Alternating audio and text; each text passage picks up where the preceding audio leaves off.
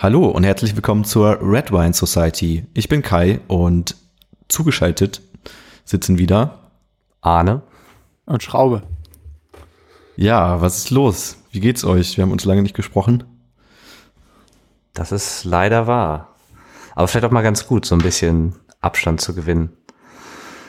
Ich genieße das ja Gefühl, das Corona. Du, du, du genießt das Corona.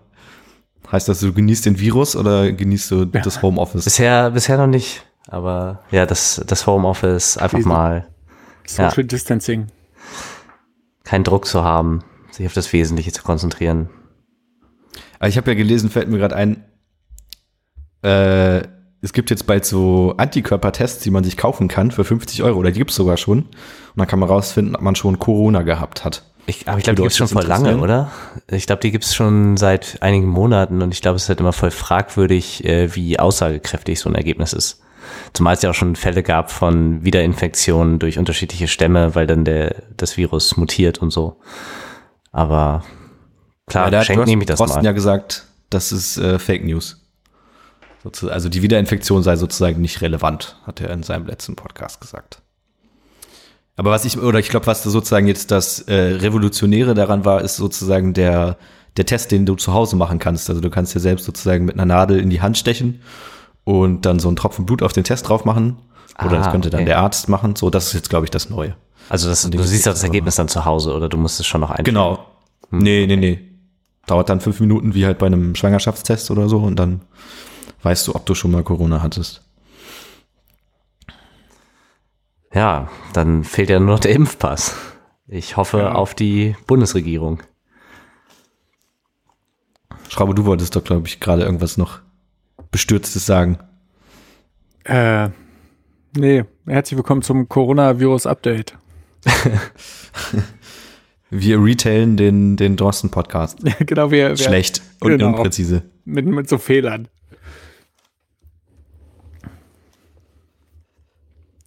Habt ihr irgendwelche ähm, tollen neuen Medienprodukte gehört in den im letzten Monat, die ihr hier vorstellen können wollen würdet vielleicht?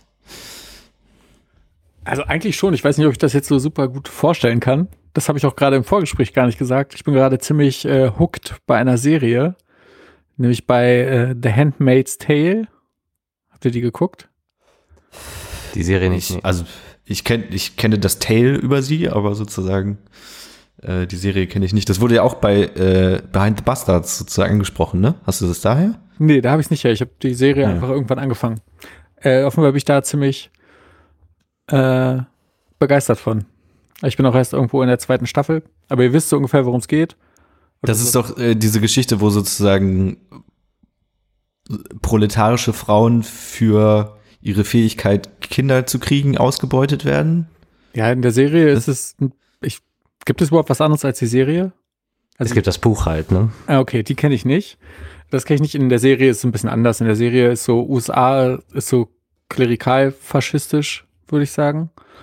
Und ähm, der Großteil der Menschheit, glaube ich, ist unfruchtbar und es gibt dann halt äh, ein paar Frauen, die noch fruchtbar sind und die dissidenten Frauen, die fruchtbar sind, werden dann halt so als Gebärmaschinen äh, quasi missbraucht.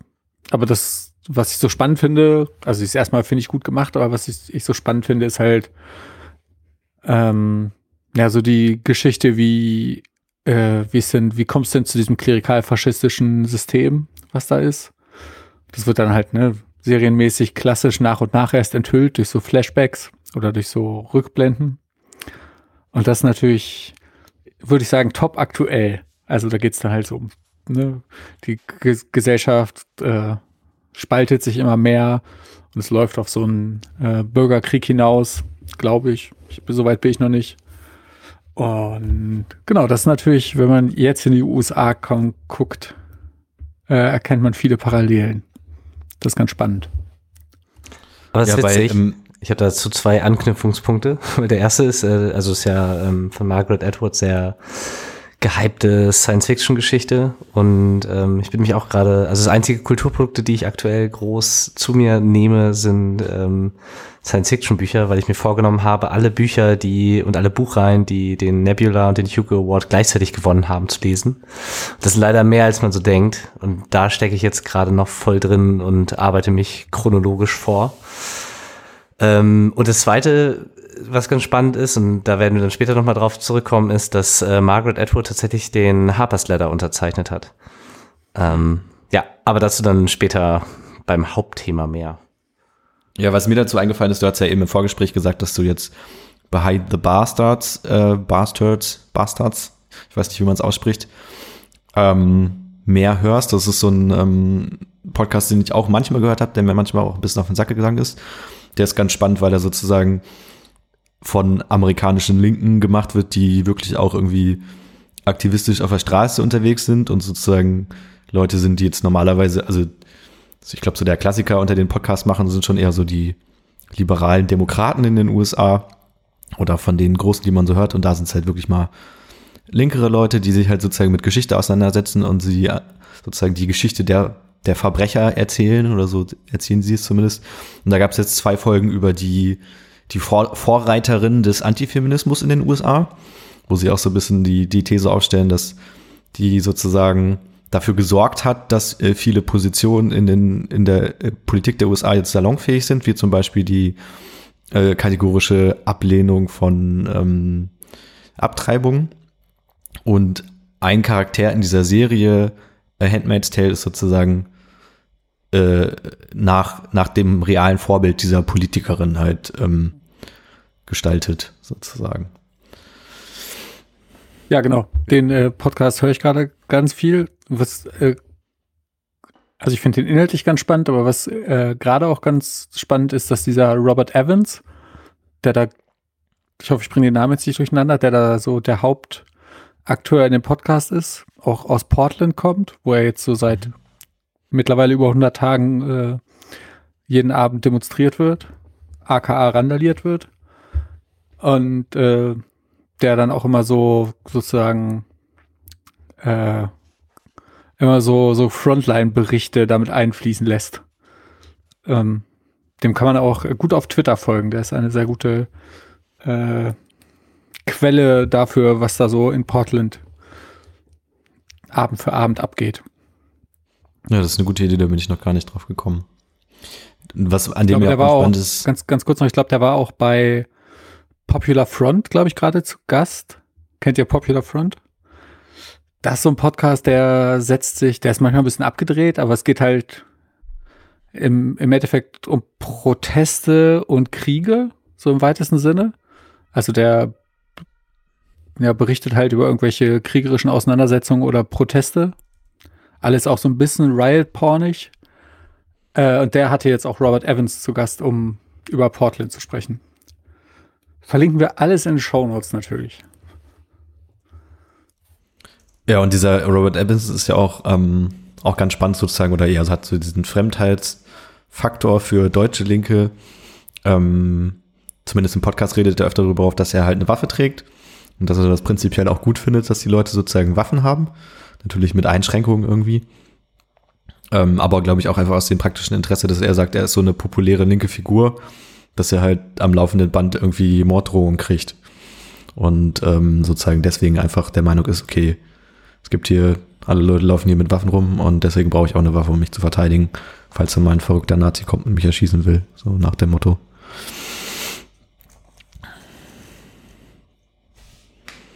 Was ja wieder ich auf jeden Fall nochmal ähm, aktuell ist, ne, mit dem ähm, mit dem ja, äh, klar, ja. Mit dem Schusswechsel in, in Portland und dann dem Dude, der dann ein Weiß-Interview gegeben hat, warum er seiner Meinung nach selbst gehandelt hat äh, und dann wenig später bei der Festnahme ähm, getötet wurde oder erschossen wurde von der Polizei.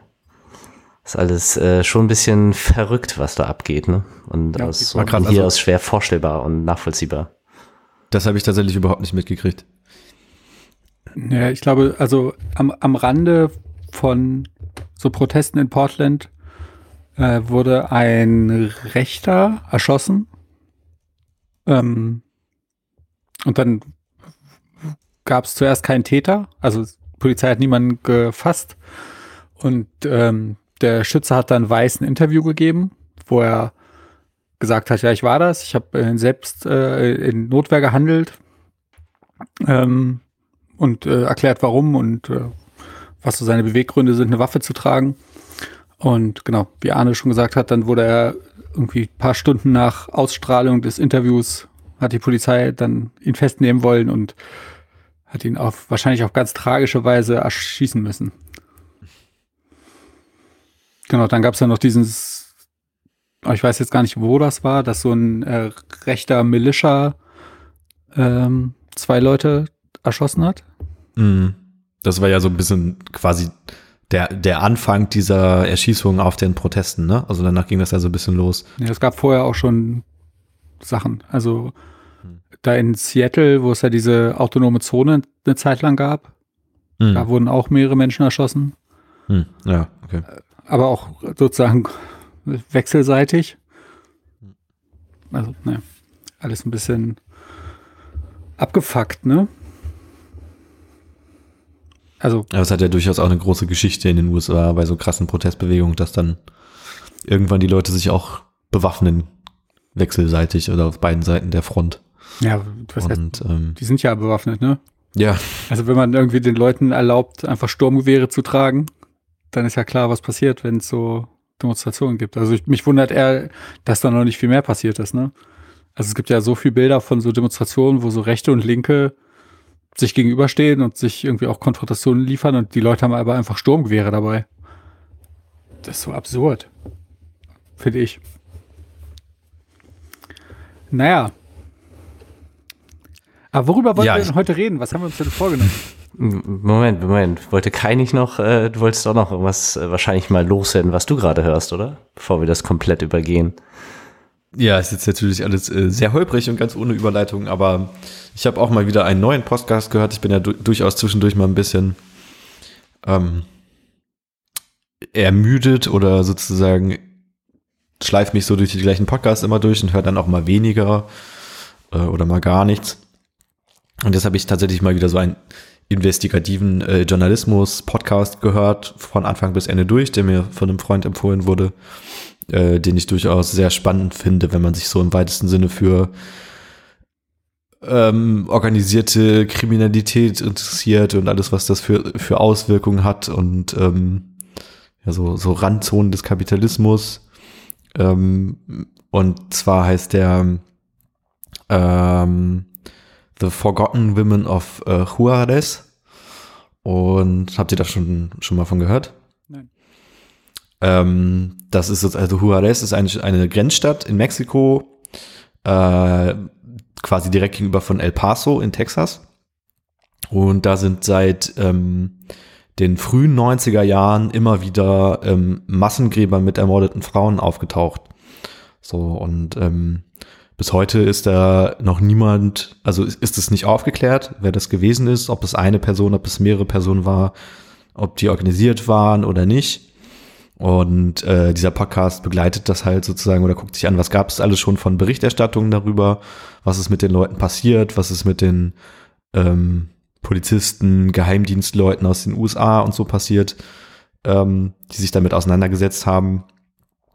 Und es stellt sich dann irgendwann raus, okay, es scheint scheinbar sehr schwierig zu sein, in diesem Fall zu ermitteln oder es gibt auf jeden Fall große Interessen, nicht aufzudecken, was mit diesen Frauen passiert ist und wer das gemacht hat. Und das ist schon, also es ist natürlich sehr bedrückend und sehr schrecklich, aber also es lässt halt auch tief blicken, so die Wirtschafts, ähm, Verzweigung zwischen den USA und Mexiko da in der Region und das organisierte Verbrechen.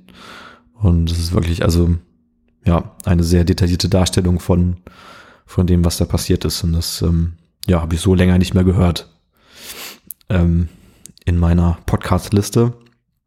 Deswegen da auf jeden Fall eine Hörempfehlung, wenn man ähm, die Energie hat, sich mit sowas auseinanderzusetzen. Und was sind da so die, die Vermutungen? Oder geht es da gar nicht drum? Doch, also es ist, ähm, das wäre vielleicht auch meine Kritik an dem Podcast, dass es, dass sehr viel vermutet wird und dass man immer das Gefühl hat, so wie es erzählt wird in dem Podcast, es ist sehr schwer, das zu belegen. Aber es gibt sozusagen so mindestens zwei Hauptstränge. Der eine Hauptstrang ist halt so organisiertes Verbrechen, ähm, die halt Drogen von dieser Stadt Juarez über die Grenze in die USA bringen, ähm, die halt ultra krass ver verzweigt sind mit Korruption und sozusagen mit der mexikanischen Polizei ähm, und da halt quasi machen können, was sie wollen und entsprechend dann halt eben auch ähm, sich Frauen nehmen mh, mm, als als ja als Gegenstände ihrer ihrer Gewalt sozusagen ähm, und keiner kann gegen sie ermitteln, weil diese Kartelle da so eine große Macht haben. Und es geht aber auch noch ein bisschen darüber hinaus. Ähm, es gibt da sozusagen so, ich stelle mir das so ein bisschen vor, wie in Deutschland sozusagen dann Zulieferfirmen für, für Autofabriken gibt, die dann eben auch ähm, billige Arbeit auslagern. Ins, ins Ausland gibt es da die sogenannten ähm, Maquiladores. Das sind halt äh, Zulieferfabriken oder Fabriken, die halt mh, hm, Konsumgüter herstellen, die dann in, in, die USA geliefert werden. So und ähm, es gibt wohl Hinweise, dass tatsächlich auch Firmenposte von diesen Maquidalo, äh, Maquidalores, nein, Maquiladores, ähm, in diese Verbrechen halt verwickelt sind, aber die einfach so mächtig sind, ähm, dass niemand sich traut, gegen sie zu ermitteln. Und alle sozusagen, die versuchen, gegen die zu ermitteln, werden halt entweder abgesetzt oder umgebracht. So. Ähm, ja, aber es, also es, bleib, es bleibt halt, es bleiben halt wirklich Vermutungen, weil natürlich diese Journalisten in diesem Podcast das gleiche Risiko auch nicht eingehen halt, so und sagen, okay, wir decken jetzt alles auf, wir gehen da rein in die Stadt und gucken uns da um und so. Ähm, das macht den Podcast irgendwie schwierig, aber das sind halt so die Theorien. Und es geht halt auch zum Beispiel um diese, diese Protestbewegung äh, Ni una Mas, ne? Also, ähm, was ja so dann durch ganz Südamerika ging und dann auch durch die ganze Welt. Ähm, die ist da sozusagen vor Ort nochmal äh, speziell äh, sich diesem sich diesen Fällen widmet und wo halt auch viele Betroffene, viele Familien, sozusagen Hinterbliebene von diesen Frauen, äh, da auf die Straße gehen und so. Genau, also da werden so sehr viele Aspekte sozusagen, die irgendwie mit diesem Fall zu tun haben oder mit diesen Fällen von Femizid oder von organisierten Verbrechen, die halt da Frauen umbringen. Genau, das ist auf jeden Fall, äh, ja, auch irgendwie deep into the rabbit hole, auf jeden Fall, dieser Podcast. Ja, es klingt äh, extrem bedrückend einfach nur. Ja, auf jeden Fall. Deswegen, wie gesagt, muss man natürlich wissen, worauf man sich da einlässt, aber also es passiert ja einfach, ne? Es ist ja Realität. Es ist mal keine Fiktion, keine Science Fiction oder so, sondern ähm, das passiert tatsächlich seit den 90er Jahren. So. Man hat ja auch in den letzten Jahren dann immer wieder mal was gehört, dass ähm, so quasi inzwischen organisierter Menschenhandel ein großes äh, Business von den äh, Drogenkartellen in Südamerika halt ist. Ne? Also von daher weiß man ja schon, okay, das ist ähm, ja, das ist halt eine Realität, die da passiert und die halt wirklich ähm, der nicht, nicht schön ist, hört sich ein bisschen verharmlosend an fast.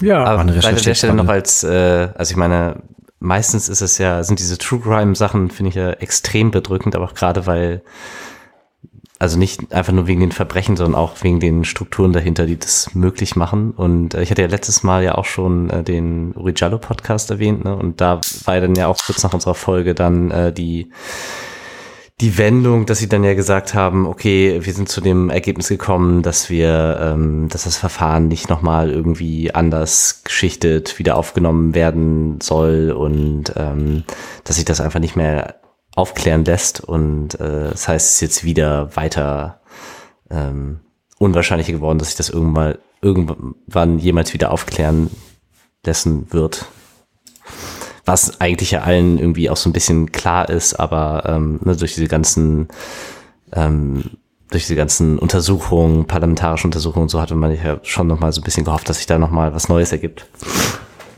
Und das vielleicht nur als Nachtrag zum letzten Mal und da eben auch einfach extrem bedrückend, wie gut diese behördlichen Strukturen da drin sind und es schaffen, dann äh, das einfach zu vertuschen und trotz des unfassbaren öffentlichen Drucks und dadurch, dass es eine Strahlkraft, äh, eine internationale Strahlkraft hat, ähm, das einfach nicht aufzuklären. Ja, spannt ja nochmal ganz gut, ganz gut den Bogen sozusagen von, guck mal, die da unten in Mexiko, was machen die dazu hier in Deutschland, ne? Also, dass auch hier irgendwie vergleichbare Sachen auf jeden Fall passieren können, wenn Behörden ähm, es wollen. Ja, ist natürlich jetzt komplett anders, ne? Und also ja. ist nicht so, dass sie jetzt eins zu eins sind, aber es halt, gibt natürlich hier auch so crazy ähm, True Crime Fälle, die man hier aufarbeiten muss und wahrscheinlich passieren sie auch immer wieder und in den wenigsten Fällen kriegt man sie einfach mit, weil ähm, die ganzen Details einfach nie rauskommen, ne? wie dann vielleicht irgendwas abgelaufen ist und so. Das ist immer ja auch so ein bisschen die bedrückende Wahrheit dahinter, dass man denkt, ne? die Fälle, die dann tatsächlich medial äh, dann ans Licht kommen, sind wahrscheinlich einfach nur, also stehen sinnbildlich für eine riesige Dunkelziffer an anderen Fällen gegenüber. Aber ja, wir hatten ja eigentlich noch ein anderes Hauptthema. Vielleicht machen wir jetzt einfach mal den uneleganten Übergang. Wollten uns ja noch mal über Cancel Culture austauschen. Ich glaube, weil wir das letzte, letztes Mal so ein bisschen angerissen und dann nicht weiter ausgeführt hatten, ist jetzt vielleicht nicht mehr das äh, alleraktuellste Thema, aber geistert jetzt ja auch schon einige Zeit so herum und ähm, ist, glaube ich, mittlerweile also wie das dann oft so ist, ne, es kommt dann, also ich kriege das dann mal so mit, dass hier dann so, äh, das ganz schön in, in so einer deutschen Debatte auftaucht, ohne dass es jetzt, dass der genaue Kontext von dem Begriff dann überhaupt bekannt ist. Ähm, also in den USA ist es natürlich auch einfach sozusagen nicht immer allen, die es benutzen, klar oder wahrscheinlich sogar in den wenigsten Fällen, aber ähm, ich finde es hier nochmal fast noch äh, augenscheinlicher, dass dann sofort äh, hier dann so gesagt wird, ne, das ist halt äh, jetzt der neue, der neue bessere Begriff für Meinungsdiktatur. Und insofern schon ganz spannend, sich das vielleicht nochmal anzuschauen. Ja, ich finde es auch immer ganz interessant, dass sozusagen, also hängt wahrscheinlich einfach mit der Struktur unserer Welt zusammen, dass du halt immer so Debatten in den USA hast, also auch so als diese ganzen Black Lives Matter Proteste in den USA gestartet haben und dann so gesagt wird, ja, okay, ist, ist Rassismus in Deutschland eigentlich auch ein Problem?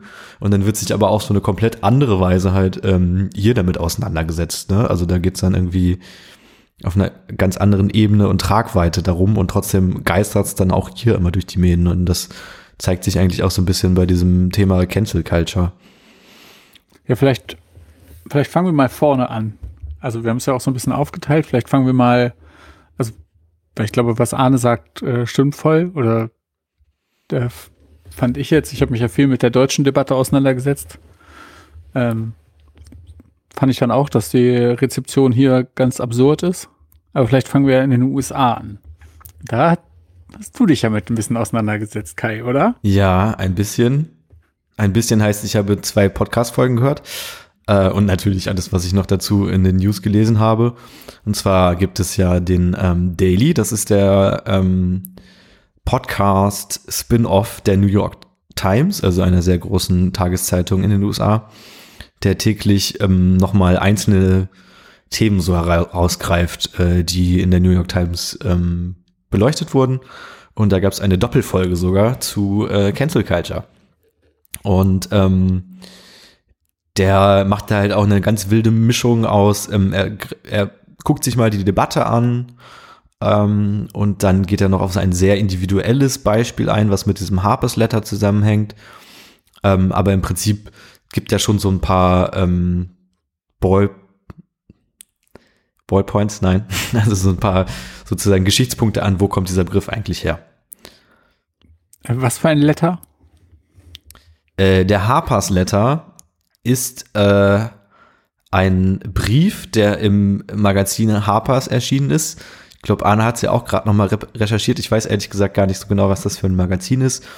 Den, äh, ich glaube, um die 30 oder noch mehr ähm, Personen des öffentlichen Lebens. Unter anderem mal wieder Francis Fukuyama, äh, Noam Chomsky, äh, J.K. Rowling und noch andere, also viele Personen unterschrieben haben. Ich glaube, ich meine sogar auch Barack Obama, ähm, die ähm, im Prinzip darüber reden, ja, man muss doch mal wieder mehr miteinander reden und man darf nicht so auf diese Art und Weise miteinander reden und sozusagen dieses Abschneiden von Diskussionen, das, ist ja irgendwie gegen Meinungsfreiheit. Also ich, ich äh, breche es jetzt sehr hart runter, ohne dass ich es gelesen habe. Ähm, genau, und der dann natürlich auch zu einer Reaktion geführt hat, die ähm, dann wieder als Cancel Culture bezeichnet wurde, sozusagen. Hast du da noch was hinzuzufügen, Arne? Äh, unter anderem, dass Barack Obama den nicht unterzeichnet hat, aber äh, ist vielleicht ein Randnotiz. Okay, dann habe ich das in dem Podcast ähm, falsch verstanden. Nee, genau, ich glaube, da geht's halt drum darauf zurück, dass er das irgendwann auch in seiner ähm, Ende seiner Amtszeit, äh, seiner zweiten Amtszeit irgendwie auch nochmal zum Thema gemacht hatte oder mhm. bei so einer Veranstaltung vor Studierenden oder so nochmal angesprochen hatte. Äh, ist, glaube ich, ja wirklich so eine Randnotiz. Genau, und ähm, das, das Witzige, glaube ich, in diesem Harper's Letter ist, dass ja eigentlich super basal ist. Ne? ist halt einfach so, äh, ähm, ja, ist wichtig, dass es Diskurs gibt und Meinungsfreiheit und die müssen wir, und Meinungsfreiheit heißt dann auch die, die Meinung von Andersdenkenden zu akzeptieren. Also ich, ich glaube, ne, so, das ist so the gist und ähm, deswegen erklärt sich halt auch, warum super viele Leute es so unterzeichnet haben, so von diesen Intellektuellen, die dann ähm, im Nachhinein gesagt haben, so, na, okay, den ganzen Umfang der Debatte kannten wir so gar nicht, aber so wie es da drin stand, fanden wir es erstmal richtig und wahrscheinlich kann man jetzt auch wenig dagegen einwenden. Ähm, ja,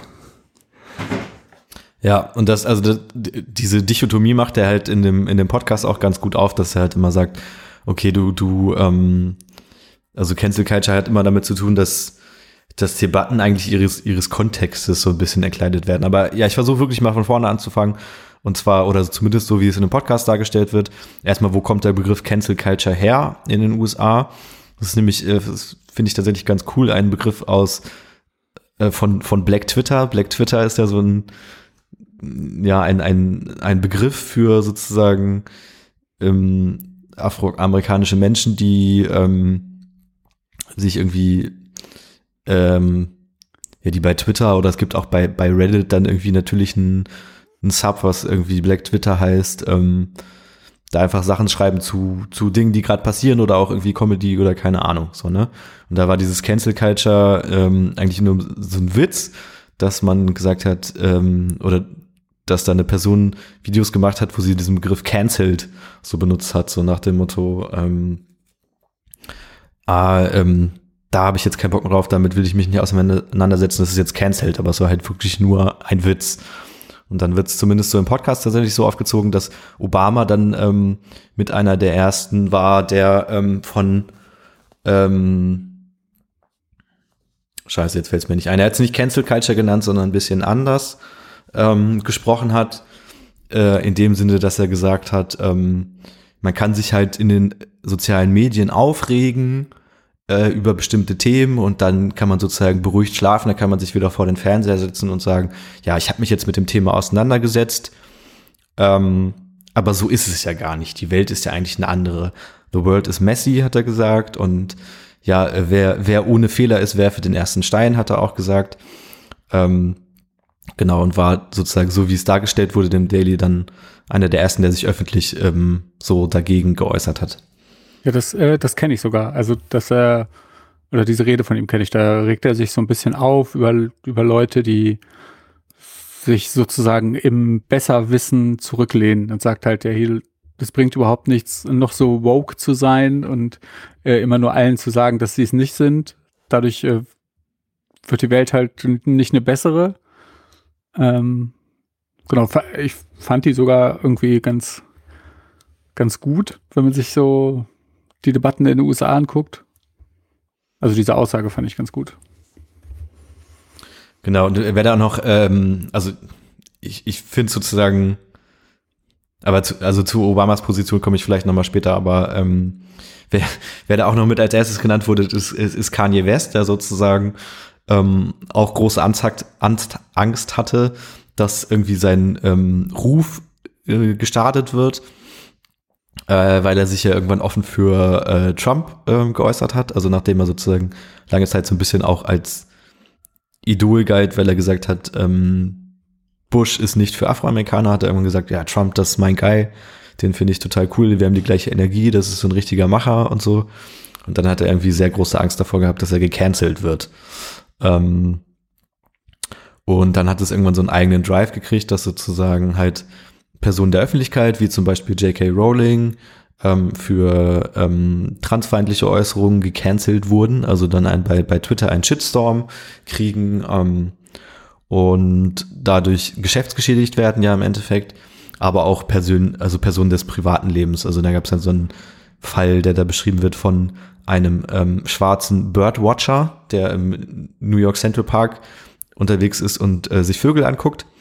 Und dann kommt eine weiße ähm, Joggerin vorbei, äh, die irgendwie ihren Hund nicht angeleint hat. Und dann filmt er sie und sagt, äh, leine deinen Hund an. Und dann ist sie, fühlt sie sich bedroht von ihm und ähm, reagiert super, ähm, ja, mir fällt kein besseres Wort ein als hysterisch. Sie sagt, ich rufe die Polizei, ich rufe die Polizei. Und er sagt, ja, ruf doch die Polizei. Du machst hier gerade was falsch.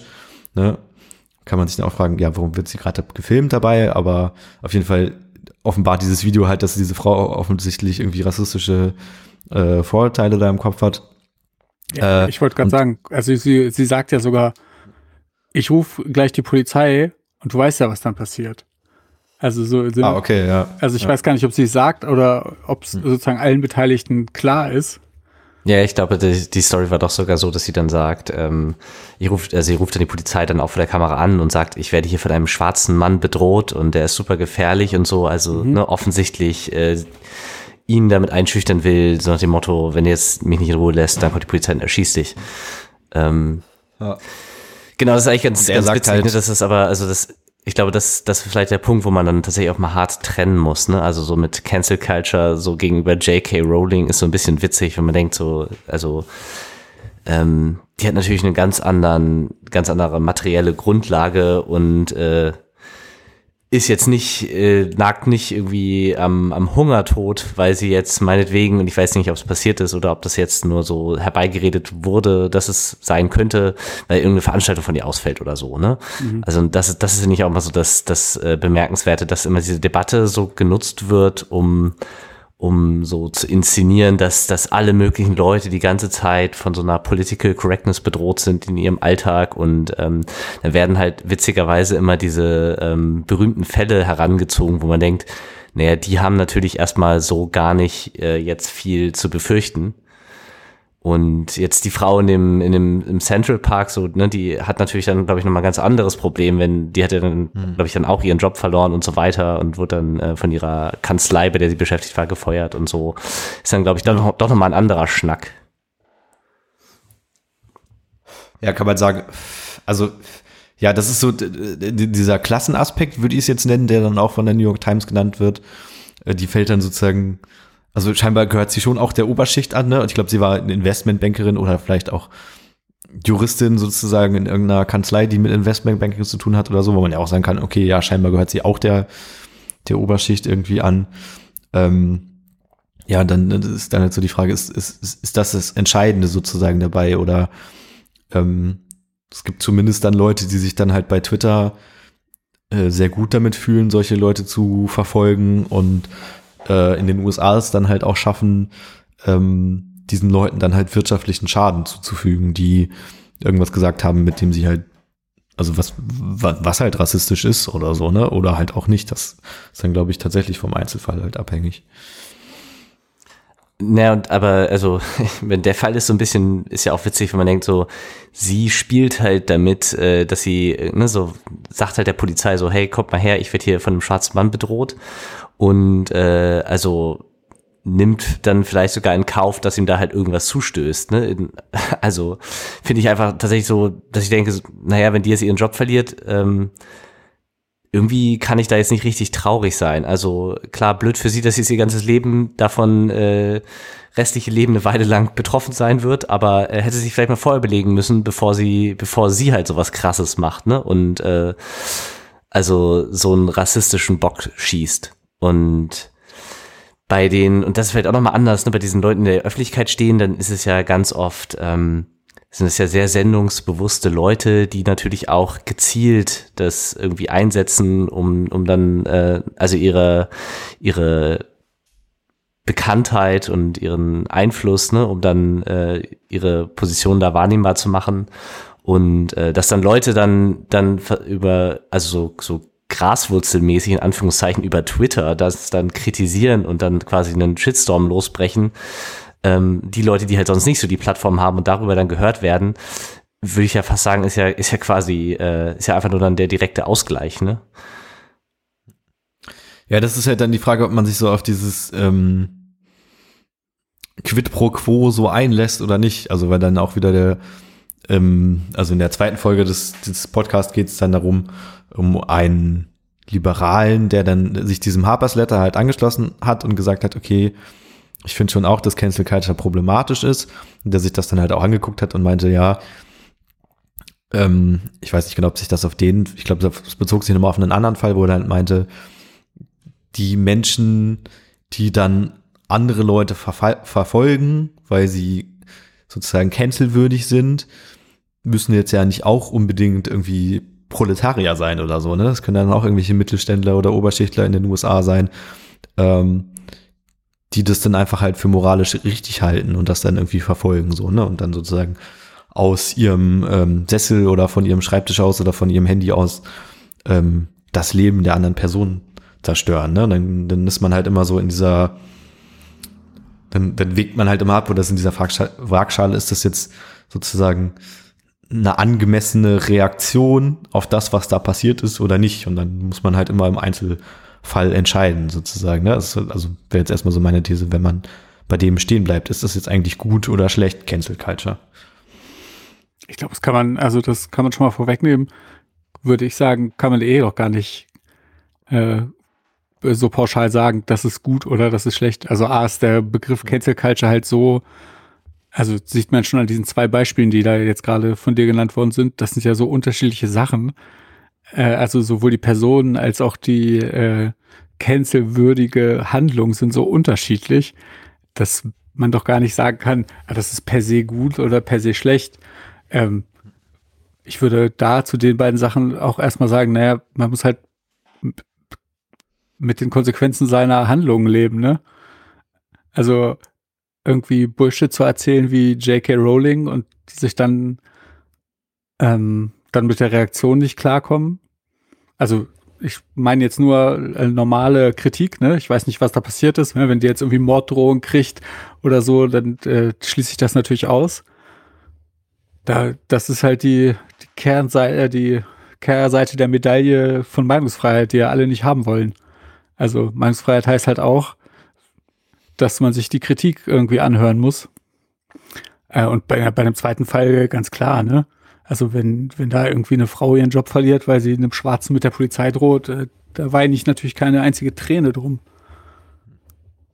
Da ist mir, ähm, da ist mir tatsächlich auch egal, ob die äh, Investmentbankerin oder keine Ahnung, ähm, Toilettenputzfrau ist. ähm, jetzt habe ich so ein bisschen meinen Punkt verloren.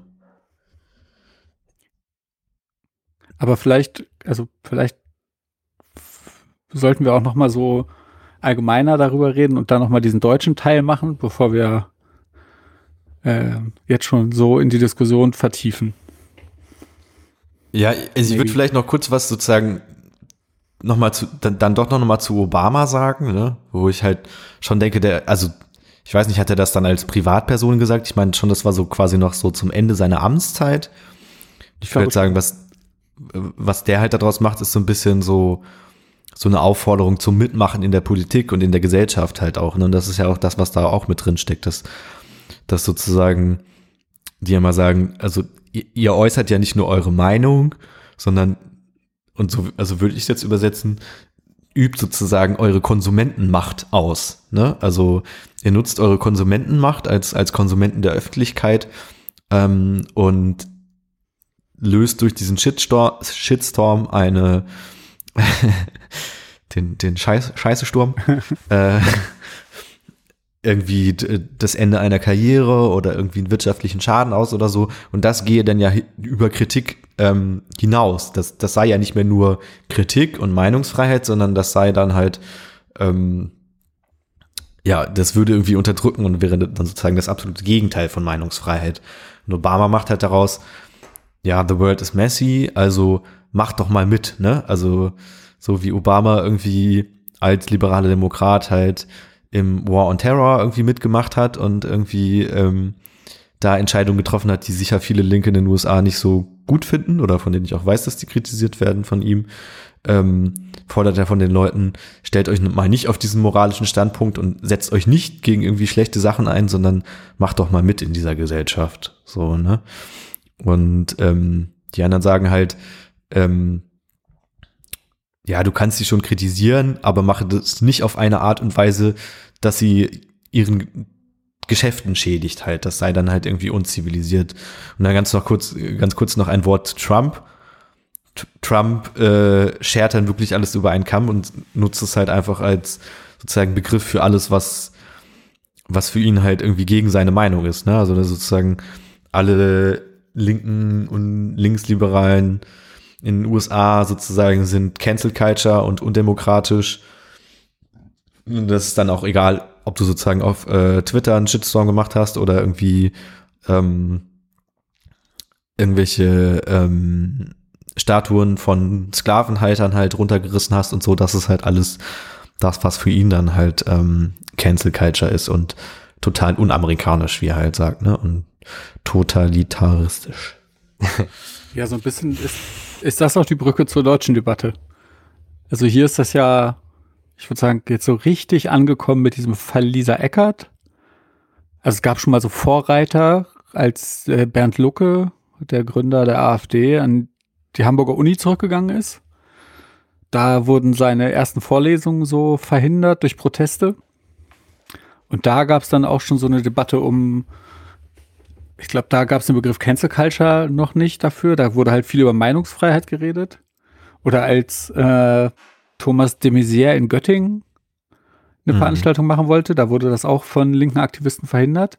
Und da gab es schon aus konservativer Ecke so eine Diskussion darüber, also gar nicht Diskussion, so ein Echauffieren darüber, dass jetzt hier die Meinungsfreiheit äh, eingeschränkt wird. Und genau so richtig Fahrt aufgenommen hat das in Deutschland mit, dem, mit Lisa Eckert. Das ist so eine, ja, ich würde natürlich sagen, extrem schlechte Komö Komödiantin. Kabarettistin. Kabarettistin. Und genau, die hat, äh, ja, macht so diesen typischen, ach, ich, ich bin so, ich breche so viel Tabus in meinem Programm am, am Ende macht sie halt einfach nur irgendwie Judenwitze und äh, Witze über Ausländer. Was ja ne, sozusagen Side Note gar kein Tabu ist in Deutschland. Also wenn man meint, mit einem Witz über einen Juden bricht man ein Tabu, dann muss man sich mal irgendwie hier diese die Mitte-Studien angucken. Ähm, aber das nur nebenbei, genau, die sollte in Hamburg auf so einem Festival sprechen und wurde dann ausgeladen, weil der Veranstalter Proteste befürchtete. Und erst hieß es, es hätte Morddrohungen und Drohungen gegen den Veranstalter gegeben. Das wurde dann später zurückgenommen und der Veranstalter hat nur gesagt, ja, nee, der Veranstaltungsort ist, glaube ich, sogar im Schanzenviertel und es hätte ja sein können, dass da Proteste sind, deshalb haben wir sie ausgeladen. Und dann ging die Debatte so richtig los und es wurde von Cancel Culture geredet und halt in Deutschland wirklich fast nur aus konservativer Ecke und äh, diese Frau Eckert ist natürlich nicht cancelled. So, sie wurde dann halt in jede Zeitung und jede Interviewsituation eingeladen. Also das war dann halt so richtig absurd und hat da immer davon geredet, dass sie halt nicht äh, sprechen darf. Also dass äh, die große Einschränkung der Meinungsfreiheit äh, hier jetzt passieren würde. Ich würde sagen, Cancel Culture ist seitdem, also in der deutschen Debatte, dann irgendwie nur das neue, man darf das ja nicht mehr sagen. Man darf nichts mehr sagen, also das, was äh, Konservative schon immer gesagt haben. Genau, das ist, äh, ich würde sagen, ich habe mich jetzt die ganze Zeit damit zurückgehalten, es ist also gerade in Deutschland extrem äh, absurd, weil ich meine, gerade die Konservativen, die das hier gerade vortragen, also ähnlich wie Trump, wird es da dann halt äh, als Oberbegriff für jegliche Kritik benutzt. Irgendwer wird kritisiert für was, dann wird Cancel Culture geschrien. Und absurd ist deshalb, weil natürlich gerade aus konservativer Ecke, das sind ja die, die sozusagen den Menschen am meisten in ihr Leben reinreden wollen. Ne, die Konservativen, das, das sind die Leute, die vor 30 Jahren den Frauen verbieten wollten, die kurzen Röcke zu tragen, irgendwie bestimmte Lebensstile zu leben und ähm, genau bestimmtes Verhalten an den Tag zu legen. Und das sind jetzt die, die sich darüber aufregen, dass sie äh, kritisiert werden für Sachen. Und natürlich auch nur, nur für sie. Ne? Ich meine, ganz aktuelles Gegenbeispiel, als Hengame in ihrer äh, Kolumne die Polizei angegriffen hat, da hat natürlich keiner aus konservativer Ecke gesagt, ja, okay, das ist ja Meinungsfreiheit. Das muss sie doch sagen dürfen. Nee, die haben natürlich gesagt, die Frau, die muss jetzt aber ganz schnell mal in den Knast, wenn nicht sogar noch ins Arbeitslager. Also das war ja in Deutschland so exakt die gleichen Leute.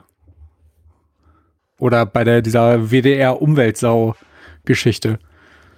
Ne, das habe ich nicht mitbekommen. Ach, der WDR hat äh, so eine so ein satirisches Stück gebracht, wo so ein Kinderchor äh, ah, ja, meine ja, Oma ist eine Umweltsau. Mhm. Und eigentlich hat sich das dieses satirische Stück sogar eher so über Fridays for Future lustig gemacht. Haben die natürlich alle nicht verstanden und haben irgendwie vor, sofort irgendwie vor dem WDR demonstriert dass das ja wohl jetzt zu weit gehe, dass hier eine Oma irgendwie eine Umweltsau genannt wird. Und da haben sie ja dann auch alle zurückgerudert, ne? So wie der Intendant entschuldigt sich. Ja, man könnte jetzt noch. Ja, das. egal, mach mal. Nee, also das ist jetzt eher nur so der oberflächliche Punkt, aber was ich halt vorher meinte, das ist sozusagen, in Deutschland erreicht es halt diese gar nicht diese Tragweite wie in den USA, so, ne? Da werden diese Medien nicht auf diese Art und Weise rezipiert, wie das da passiert, oder da Twitter nicht, oder die, die Öffentlichkeit, ähm, die das dann erreicht, nicht den Stellenwert ähm, wie in den USA. So, ne? Also dieses wirkliche Canceln, das findet hier überhaupt nicht statt.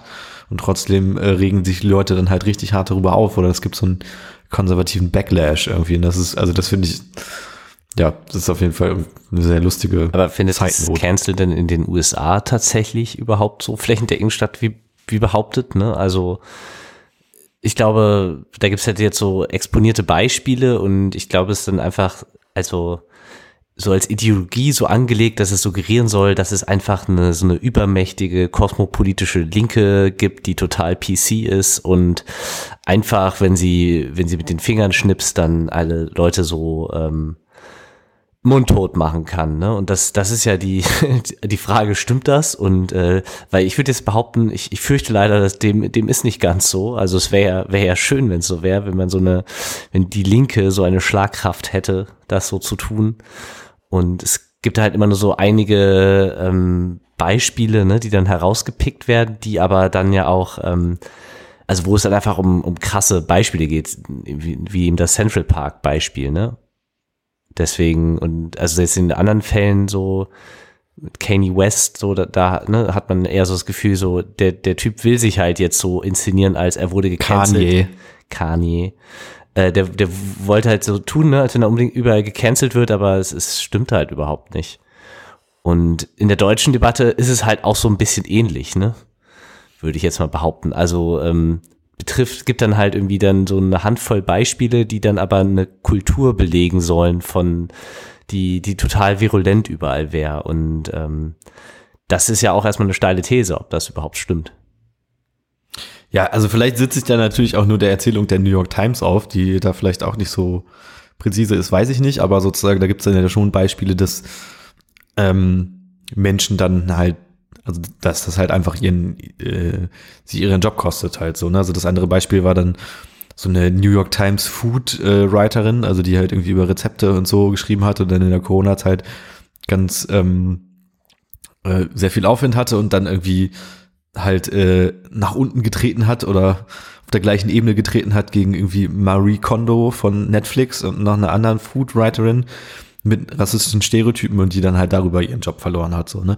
Das heißt, es hat also Lisa Eckert wird halt ihren Job nicht verlieren, weil sie gar nicht nur einen Job hat und weil die Leute äh, weiterhin, also ich meine, wie heißt der Typ nochmal, Dieter Nuhr, bei dem ist jetzt ja auch schon irgendwie seit zwei, drei Jahren bekannt, dass er irgendwie ein richtiges Schwein ist und einfach nur Bullshit labert so. Und das interessiert ja auch keinen. Und der wird halt weiterhin in öffentlich-rechtlichen auftreten so. Und äh, weil er halt Applaus auch kriegt für das, was da erzählt wird, so, ne? Und zumindest so diesen, diesen Turn von, okay, die bauen dann eine gewisse Öffentlichkeit auf, die dann dazu führt, dass diese Leute dann erstmal irgendwie ihren Job los sind. Noch nicht mal das gibt es ja in Deutschland mehr, wollte ich jetzt nicht gesagt haben. Also dieser, diese ganze Erzählung von äh, die linksmarxistische, liberal, grün versiffte Demokratie, was dann vielleicht ein Trump macht oder ähm, Leute auch hier, Konservative, äh, das wollte ich damit jetzt nicht sagen, aber es hat, glaube ich, schon nochmal einen einen gewissen Druck sozusagen in den USA, den es hier halt gar nicht gibt. Aber also ich meine, auch das Beispiel ist doch eigentlich, also jetzt mit dieser, mit dieser Food-Bloggerin ist doch eigentlich ganz witzig, ne? dass man, also, dass man denkt so, ja, ist doch, ist doch gut, dass sie dann nicht mehr diese Plattform hat, um so eine Scheiße zu verbreiten, ne? Also, ich, die, das ist ja, das ist ja eigentlich nur ein Problem von dem, wenn man sich auf diesen Standpunkt stellt von, alle sollen hier die ganze Zeit nach ihrer Fasson wirtschaften können aber man bloß, man darf das bloß nicht beeinflussen und äh, und Meinungsäußerung und äh, Diskurs und Diskursverschiebung, das ist halt was, was einfach nur in so einer Zeitungsdebatte stattfinden soll, aber bloß ohne Auswirkung. Ne? Und ich glaube, dass da steht halt eben so ein so ein ähm, sehr klassisches äh, liberal, demokratisch, kapitalistisches Weltbild dahinter, in dem das halt Sinn macht. Ne? Und ähm, das finde ich zieht sich einfach so komplett durch die Debatte und ich aber auch durch die Debatten hier. Also es ist ja auch nicht neu ne? Also mich erinnert das auch total immer die äh, die ganzen Debatten rund um Nazi-Aufmärsche. Darf man die verhindern? Soll man die verhindern? Und äh, Meinungsfreiheit ne? Und also dass dass die die Antifa sind ja eigentlich äh, selber Faschisten weil sie unterdrücken ja eine Meinung und so. Also diese, dieser ganze Diskurs rund um Meinung ne? Das das äh, spinnt sich ja seit Jahrzehnten irgendwie durch, durch solche Debatten durch. Ja, also da würde ich zustimmen. Also das sozusagen, ähm, also das meinte ich, glaube ich, eben auch schon kurz, dass, also dass ich da Cancel Culture so ein bisschen sehen würde als eine Form von Konsumkritik. Also sozusagen die, die wenige Macht, die die ähm, eine Öffentlichkeit dann hat, äh, nutzt die in dem Fall oder sagt halt irgendwie jetzt, okay, die Person hat sich scheiße verhalten, die Produkte von der kaufen wir jetzt halt nicht mehr. So, ne? Das ist ja eine sehr begrenzte Macht. Das hat, also es ist meiner Meinung nach eine Macht, die nichts damit zu tun hat, irgendwie die Gesellschaft nachhaltig positiv zu verändern. Ähm, und selbst das ist sozusagen, wird dann gesehen als ein, ein, Angriff auf den, auf den Laden halt irgendwie. Und ähm, da wird dann halt gesagt, nee, aber ihr sollt doch, ihr sollt doch mitmachen hier, ne? Also ihr dürft ja durch, durchaus zivilisiert eure Meinung sagen, aber dass das Konsequenzen hat ähm, das ist halt ein Problem. Also ja, da sind wir wahrscheinlich gar nicht so weit auseinander. Ja, also ich meine, ich würde sagen, ne, dass, dass man, also so Konsumkritik und Boykott ist halt einfach ein sehr beschränktes Mittel, aber ähm, erstmal in, in unserer wahnförmigen Gesellschaft auch ein sehr naheliegendes und ja auch tatsächlich, wie man da ja auch sieht, sehr, manchmal sehr wirkungsvolles Instrument. Ne? Und das, ähm, äh, also ich, ich kann das immer nicht so ganz nachvollziehen, ne, dass dann das, äh, also wie, wie, wie schnell dann solche direkten Aktionen und, und Sachen dann immer ähm, abgetan werden und unter so einem unter so einem äh, ja unter so einem Deckmantel von es muss ja hier Meinungsfreiheit herrschen und egal was man sagt es darf halt keine Auswirkungen haben und es darf halt nichts Negatives widerfahren weil wenn das passiert dann trauen sich Leute ja nicht mehr das zu sagen ne? und in dem Fall muss man ja sagen ja, vielleicht ist es auch gut, wenn ein Faschist nichts Faschistisches sagen kann, weil er Angst hat. Und ähm, das mag dann vielleicht jetzt ein bisschen oldschool sein, die Haltung, oder weiß ich nicht, ne? Aber da taucht so ein Diskurs, dann ist vielleicht jetzt gerade nicht so das aktuelle Thema. Aber ähm, also für mich ist das doch sehr ähnlich. Ne? Und natürlich muss man dann im Einzelfall schauen, so, also muss jeder bei jeder Äußerung, die dumm ist, äh, sofort seinen Job verlieren. Wahrscheinlich nicht. Ähm, ne, das, das erfordert dann eben eine Debatte über, über Abwägung und sinnvolle Mittel und ähm, also wie das ja bei allen Aktionsformen der Fall sein müsste. Ne? Nur das jetzt grundsätzlich, also so wie das denn da ja immer diskutiert wird, so grundsätzlich als Kampfbegriff darzustellen und das, das Negatives äh, kann ich so erstmal auch gar nicht nachvollziehen. Also auch so, ja, Callouts, Canceln von Sachen.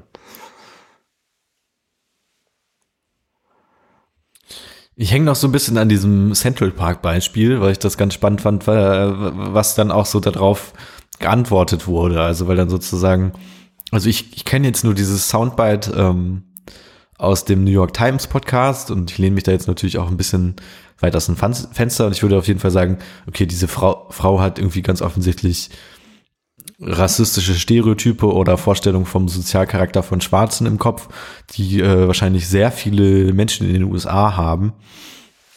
Ähm, und dann gibt's ja sozusagen, und dann gab's so eine Reaktion darauf oder auch so ein anderes Soundbite von, von Leuten, die dann darauf reagiert waren, haben, ja, also dieser Mensch, den sie da gerade der Polizei ausliefert, der ist ja gar nicht das, was sie in ihrem Kopf hat.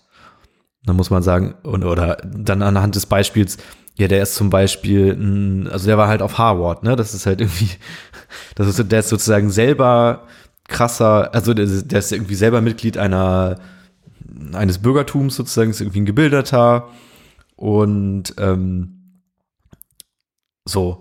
Ähm, Kleiner, kleiner Randnotiz übrigens, also prekäre Menschen sind meistens keine Ornithologen, weil sie dafür keine Zeit haben, weil sie dann drei andere Jobs noch machen müssen.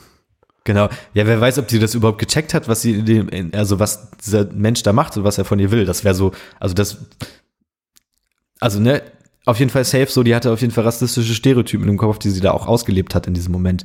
So, ähm, aber vielleicht hat sie auch einfach gar nicht verstanden, was dieser Mensch da gerade macht, der irgendwie ihr eine Kamera ins Gesicht hält. So, und ähm, dann geht es sozusagen, also dann geht es halt nur noch um, wie ist sozusagen so eine, so eine Rechtbehandlung von Menschen in dieser Gesellschaft und geht nicht mehr so grundsätzlich auf, was ist der Hintergrund von Rassismus in den USA. Ähm, und dann, ja, denke ich mir immer noch, ich bin jetzt nicht sonderlich traurig darüber, dass sie ihren Job verloren hat, aber denke mir halt auch, ja, die, die Cancellation ist dann halt eben auch wirklich nicht die Antwort auf das Problem. So, ne? Äh, ja, ich verstehe also was mir gerade in den Kopf geht, ist jetzt auch noch nicht so 100% durchdacht, ne? Aber also in dieser Gesellschaft, die ja irgendwie ne, durch Hauen und Stechen geprägt ist, wie wir alle wissen, ja. äh, verlieren täglich Menschen ihren Job wegen, keine Ahnung, weil sie zu spät kommen, weil ihr Chef einfach sie rausrechnen kann, weil sie nicht mehr gebraucht werden, äh, weil sie irgendwie in die Kasse gegriffen haben, damit sie irgendwie 10 Mark mehr haben.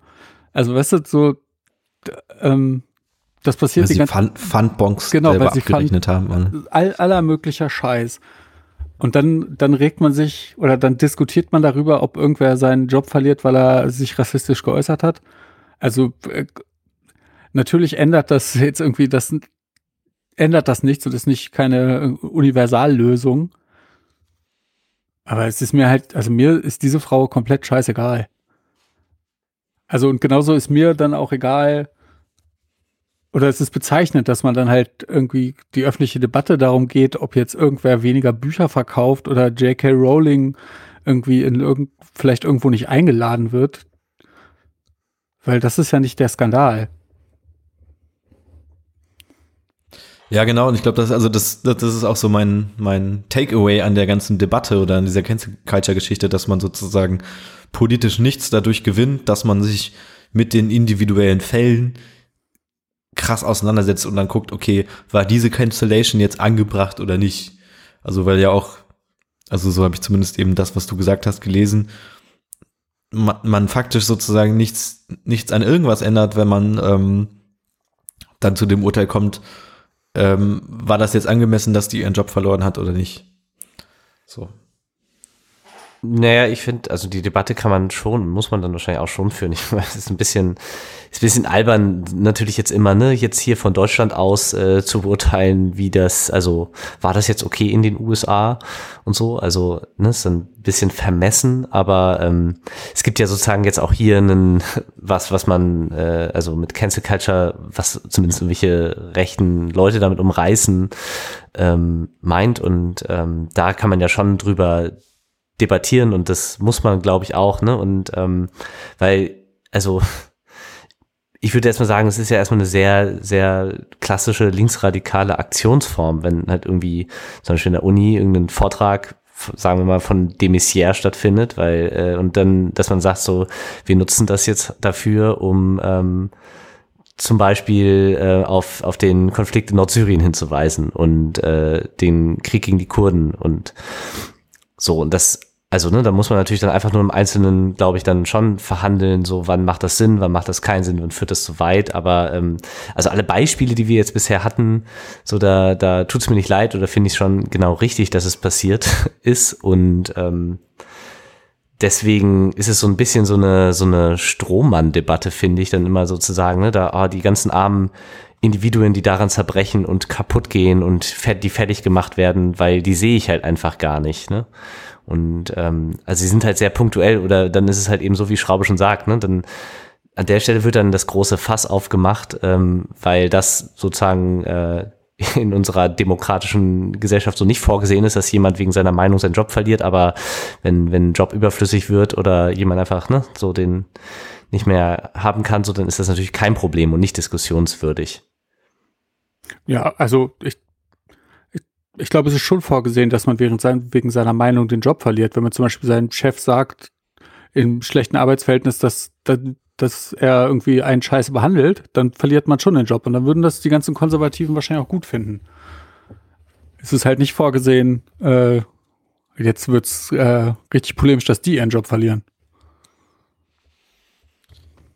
Ich habe jetzt gerade auch nochmal unlike was nachgelesen. Ähm, nee, aber ich, also ich dachte einfach nochmal, es ist, es ist doch einfach, also es ist doch ein Unterschied, ob man sozusagen jetzt irgendwie zu einer Redeveranstaltung von einem Politiker geht, der sozusagen als Person in diesem Staat steht sozusagen und da Funktionen übernimmt.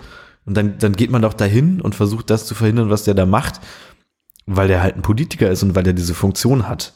So, und das ist ja nochmal was anderes. Also, wie gesagt, mir ist diese Person auch egal, aber ich finde es auch nicht genau richtig, sozusagen. Also, ich habe keine Verantwortung dafür, was, was da mit dieser Person passiert. So, ne? Ich kann, ich kann mir halt den Fall angucken und kann irgendwie sagen, okay, die hatte offensichtlich die und die Position in ihrem Kopf, deswegen hat sie sich so und so verhalten. Die Reaktion darauf war der Meinung, das passt irgendwie moralisch nicht ähm, zu der Gesellschaft, in der wir hier leben, deswegen hat sie sich so und so verhalten. Aber ähm, ich nehme da, übernehme da keine Ver Verantwortung für in dem Sinne oder nicht. Und ich meine, das ist was anderes, wenn man jetzt irgendwie äh, eine Veranstaltung von Thomas de Maizière blockiert oder auch ja, oder auch was anderes, wenn irgendwie Obama sich zu Cancel Culture äußert oder wenn Trump sich zu Cancel Culture, Culture, Culture äußert. So, ich glaube, das sind einfach unterschiedliche Sachen. So. Ich, ich glaube, das ist das, was ich vorhin schon meinte. Ich glaube, man kann genau aus diesem Grund nicht über die Cancel Culture reden, weil, weil es halt so unterschiedliche Fälle sind, die da irgendwie verhandelt werden. Genau, also ich glaube, hier ist es dann einfach so das Blanket Statement, äh, was ich dann ja auch schon äh, sozusagen eingangs gesagt hatte, ne? Also es ist halt eben so in konservativen Kreisen synonym für die gute alte Meinungsdiktatur, ne? Oder mhm. also so wie Martin Weiser damals von der Moralkeule Auschwitz gesprochen hat, die um die dauernd um die Ohren gehauen wird und so, ne? Das ist einfach, ähm, wie ich sagen, hier einen, also dann nochmal, hat, hat nochmal einen ganz anderen Diskurshintergrund und wird dann sehr, also klar dann auch da ähm, von, von Rechten überwiegend eingesetzt. Und ich glaube, da macht es dann schon auch durchaus Sinn, dagegen zu halten, ne, wenn das dann in dem so in klassischen Medien im Feuilleton wieder aufgegriffen wird und da debattiert wird als äh, das nächste schlimme Ding, das hier anrollt. Also ich sehe halt überhaupt nicht äh, neue neue Qualität, äh, sondern ähm, ne, es gibt einfach nur einen neuen Begriff für das, was es dann ähm, schon immer gab, nämlich den Versuch dann zum Beispiel Veranstaltungen von irgendwelchen beschissenen Leuten zu verhindern oder so, ne? Und ich glaube, es ist also ja, da, da kann man den Bogen halt auch wieder super weit spannen in der politischen Debatte. Ne? Das ist ja, kennt man ja, ne? Also ähm, dieser, dieser Meinungspluralismus, der halt immer herrschen soll und ähm, der dann immer, in dem da in der, der Debatte wird dann immer erfordert, dass alle möglichst sich super gewaltfrei verhalten, nichts passiert, was irgendwie an irgendwelchen Eigentumsverhältnissen rüttelt und ähm, das ist dann vielleicht auch wieder die Brücke zu den, zu den Statuen und so, ne? Und Denkmälern. Ähm, wo es, wo es ja wo ja auch gesagt wird, so, ähm, ja, ja, wir dürfen, da kann man schon mal kritisches Wort zu verlieren, aber bitte, bitte lasst das alles in Ruhe und es soll alles so bleiben, wie es ist. Es soll sich nach außen erstmal nichts verändern.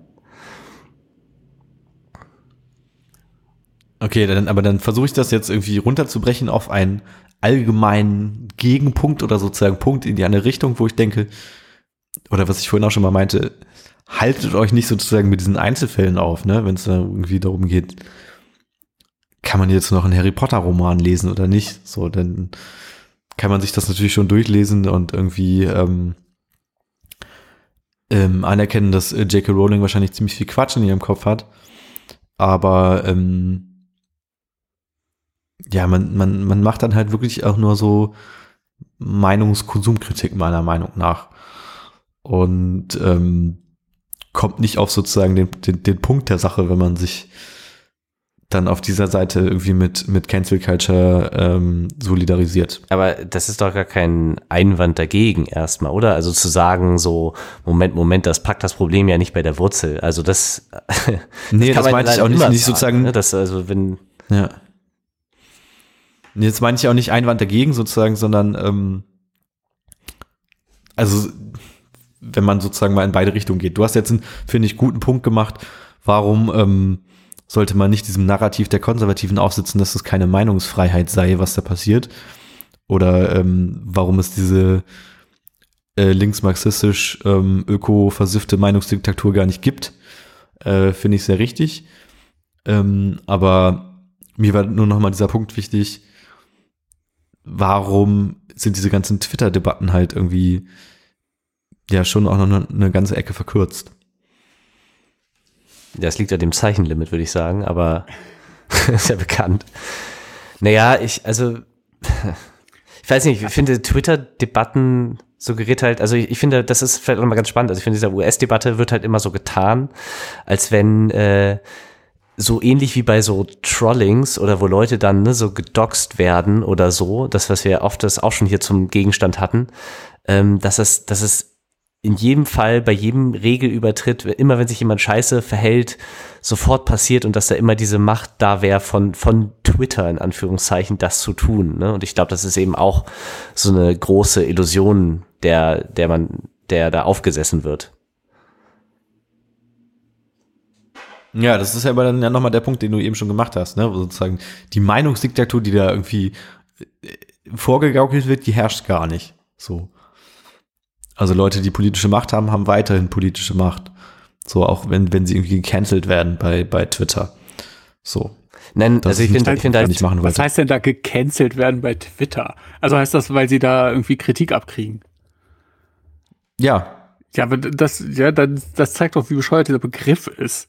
Also gecancelt werden heißt für mich, jemand verliert irgendwie seinen Status, seinen Job, sein irgendwas.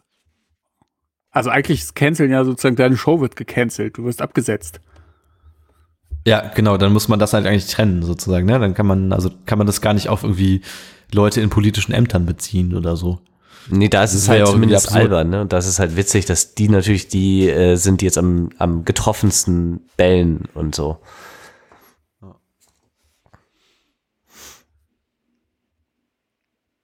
Tja.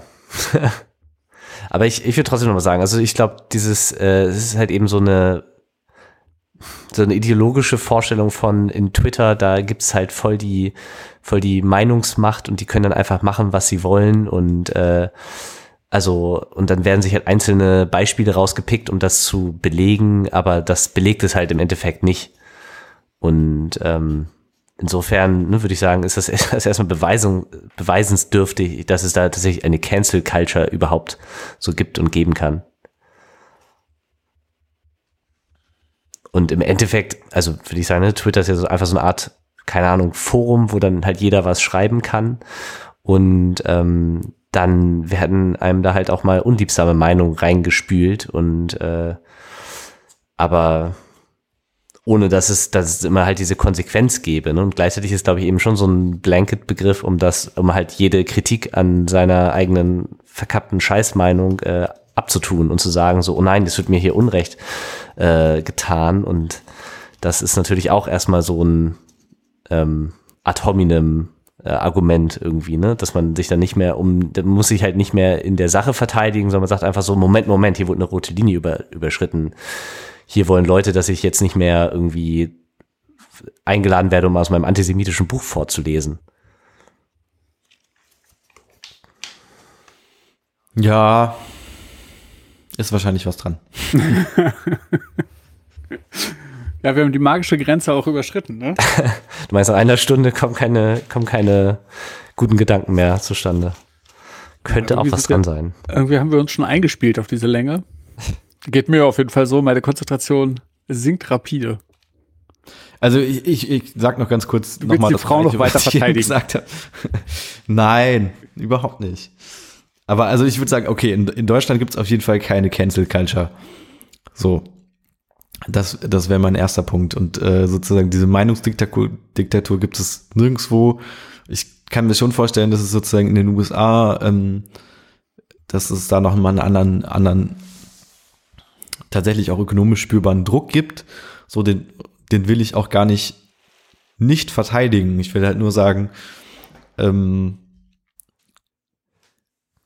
man sollte sich dann nicht, nicht unbedingt damit aufhalten, dann immer nur sozusagen auf den Einzelfall zu gucken und zu gucken, okay, war jetzt diese Cancellation in dem Fall gerechtfertigt oder nicht, sondern man guckt sich halt einfach das Problem an, das Problem Rassismus in den USA oder von mir aus auch das, oder was ich finde, was wirklich damit dann übereingeht, sozusagen das Problem von Privatentitäten, die dann halt, ähm, was weiß ich, als Frau oder als bürgerliches Privatindividuum dann ähm, ihrer Existenzgrundlage entzogen werden, was ja dann schon auch irgendwie was verrät darüber, was das für eine Existenzgrundlage ist, wenn sozusagen es ein Riesenproblem ist, wenn im Internet jemand was darüber sagt, was du gemacht hast und du dann halt äh, darum zu fürchten hast, irgendwie, was dein Lebensstandard ist. So. Also, ja. Das, das klingt jetzt auch schon wieder so, weil jemand im Internet was darüber sagt. Ich meine, wenn wir über diese Frau reden, dann gab es dann äh, ein Video von und ob der Arbeitgeber äh, sie gefeuert hat, weil es einen großen Shitstorm gab oder weil vielleicht auch der Arbeitgeber sich das Video angeguckt hat und gesagt hat, nee, da habe ich keinen Bock drauf, das steht ja auch nochmal auf einem ganz anderen Blatt, ne? Also ich weiß das hm. auch nicht, weil ich bin ja dieser Arbeitgeber nicht. Und ich kenne den auch nicht. Ja. Aber das ist ja, also das so das, äh, ja, Genau, Punkt. Ja, das Argument kann man natürlich auch hier ja in Deutschland genauso bringen. Ne? Also ich glaube, wenn man hier seinen Job verliert, kann das auch blöd sein. Also ist jetzt, glaube ich, kein ist jetzt kein großes Geschenk, äh, dann von Hartz IV zu leben oder so, wie wir alle wissen. Ähm, und ich glaube, die in den USA ist es dann, also ist dieser Begriff jetzt auch entstanden und virulenter und stärker, weil es, glaube ich, da auch einfach eine extrem krass gespaltete Gesellschaft gibt, die sich äh, dann eben auch wo sich alle dann versuchen gegenseitig halt fertig zu machen, so gut es geht und äh, dieser, also dieser Meinungskampf und der Diskurs da einfach mit äh, ne, harten Bandagen geführt wird und ähm, da glaube ich auch einfach jetzt gerade viel verhandelt wird, so und in der Auseinandersetzung. Und ich glaube dann, dann, also, ne, und dann gibt es, kommt es sozusagen zusammen mit so einem, mit einem äh, System, das einfach krass strukturell rassistisch ist, in dem dauernd Schwarze von der Polizei erschossen werden und ähm, dann, dann entlädt sich da natürlich auch einfach eine Menge Unmut über dieses gesamte System. Das kommt dann da halt mit zum Ausdruck. Und dann, ähm, klar, wird das, dieser eine Fall dann zum genutzt, um ein Exempel quasi zu stat statuieren, aber ähm, also ich, ich glaube, das kann man halt nicht Black Twitter vorwerfen, sondern, sondern halt eher, ne, das, also das ist ja auch ein bisschen dein Punkt gewesen, aber natürlich, das kommt halt auf die, äh, auf den, den strukturellen Grundlagen halt eben, dem, denen das entspringt. Ja. mein Internet hat eben schon so ein bisschen gespukt. Hast deine Verbindung ist schlecht. Du fährst gerade in den Tunnel, ne? Ja. Ja. ich höre euch nicht mehr. Ja, also es ist auf jeden Fall scheinbar genauso ein schwieriges Thema, wie ich davor befürchtet habe, beziehungsweise wir können es nicht so rund abschließen, wie wir uns vielleicht das gewünscht haben. Aber ich finde es trotzdem vielleicht ein paar substanzielle Punkte dabei rumgekommen sind. Oder wir haben uns das auf jeden Fall ähm, ordentlich gestritten. Das finde ich gut. Finde ich unterstützenswert. Es muss nicht gecancelt werden. Ich habe schon nebenbei auf Twitter einiges gegen dich rausgefeuert. ja. Also morgen Bin musst du nicht zur Arbeit. Das glaubt man. ja, es war äh, mir eine Freude mit euch. Ich würde sagen, bis mir zum nächsten ebenso. Mal, oder? Auf jeden Fall.